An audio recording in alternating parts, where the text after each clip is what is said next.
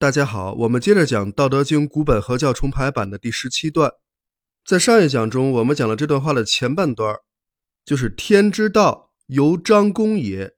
高者抑之，下者举之，有余者损之，不足者补之。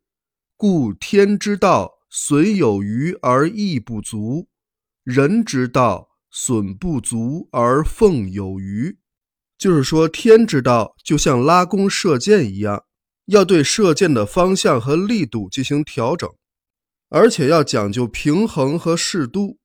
所以，天之道是损有余而益不足的，但是人之道恰恰相反，变成了损不足而奉有余。这就指明了人类违背天道的严重问题。接下来，老子写道。孰能有余而有以取奉于天下，为有道者乎？是以圣人为而弗有，成功而弗居也。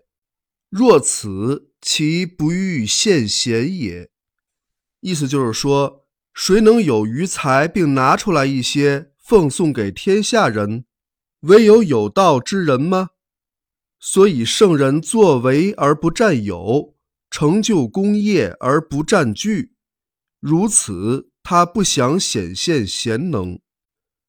老子看到人之道竟然与天之道是完全相悖的，所以发出了令人汗颜的疑问：谁能遵循天道，把有余的东西拿出来送给天下人呢？估计这一问没有多少人能回应。世人似乎很难超越人之道的藩篱。依天道而行，于是老子以问作答：难道只有有道者才能这样做吗？答案无疑是肯定的。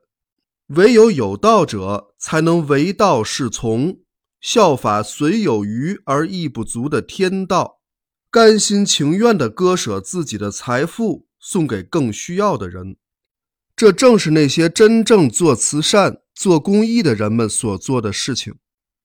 有道者奉行天道，作为有道者的圣人，必然也会依道而行，损己之有余而益人之不足。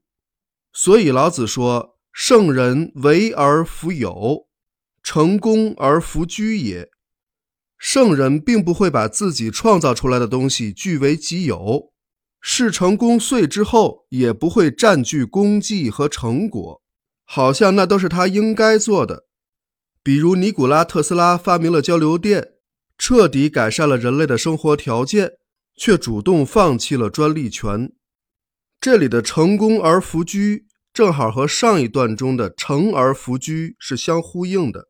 上一段讲的是万物成而弗居，完成而不占据；这一段讲的是圣人成功而弗居，是成就功业而不占据。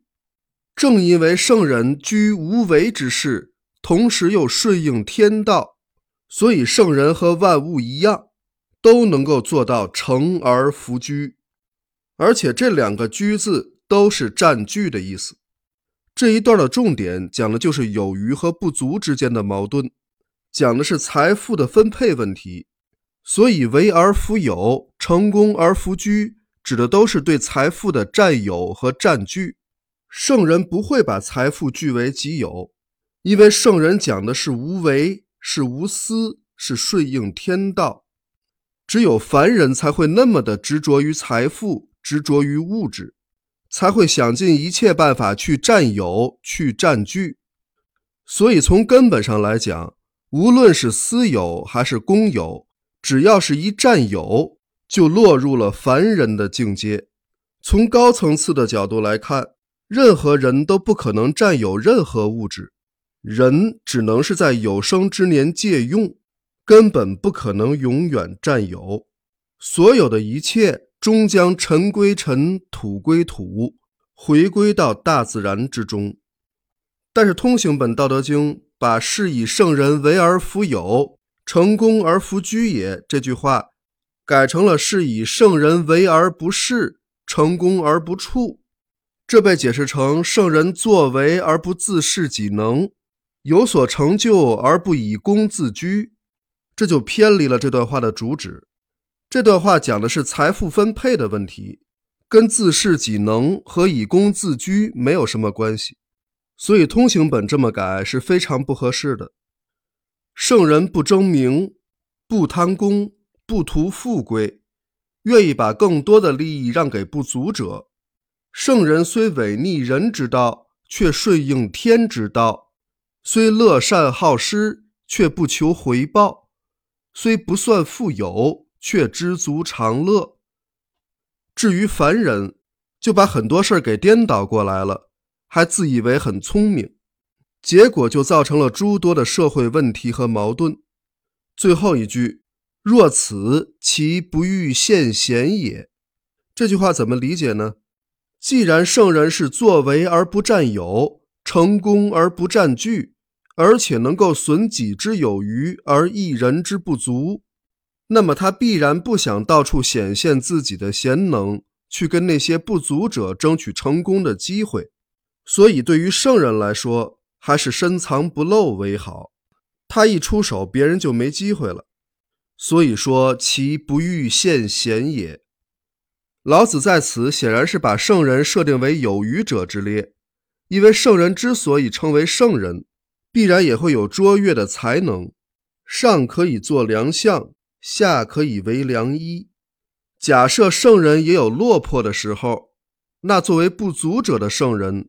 想必也得顺应天道，适当显现一些贤能，来增益一下自己了。毕竟基本的生存需要还是要保证的。好，今天我们就讲到这里，感谢大家的收听，我们下一讲再见。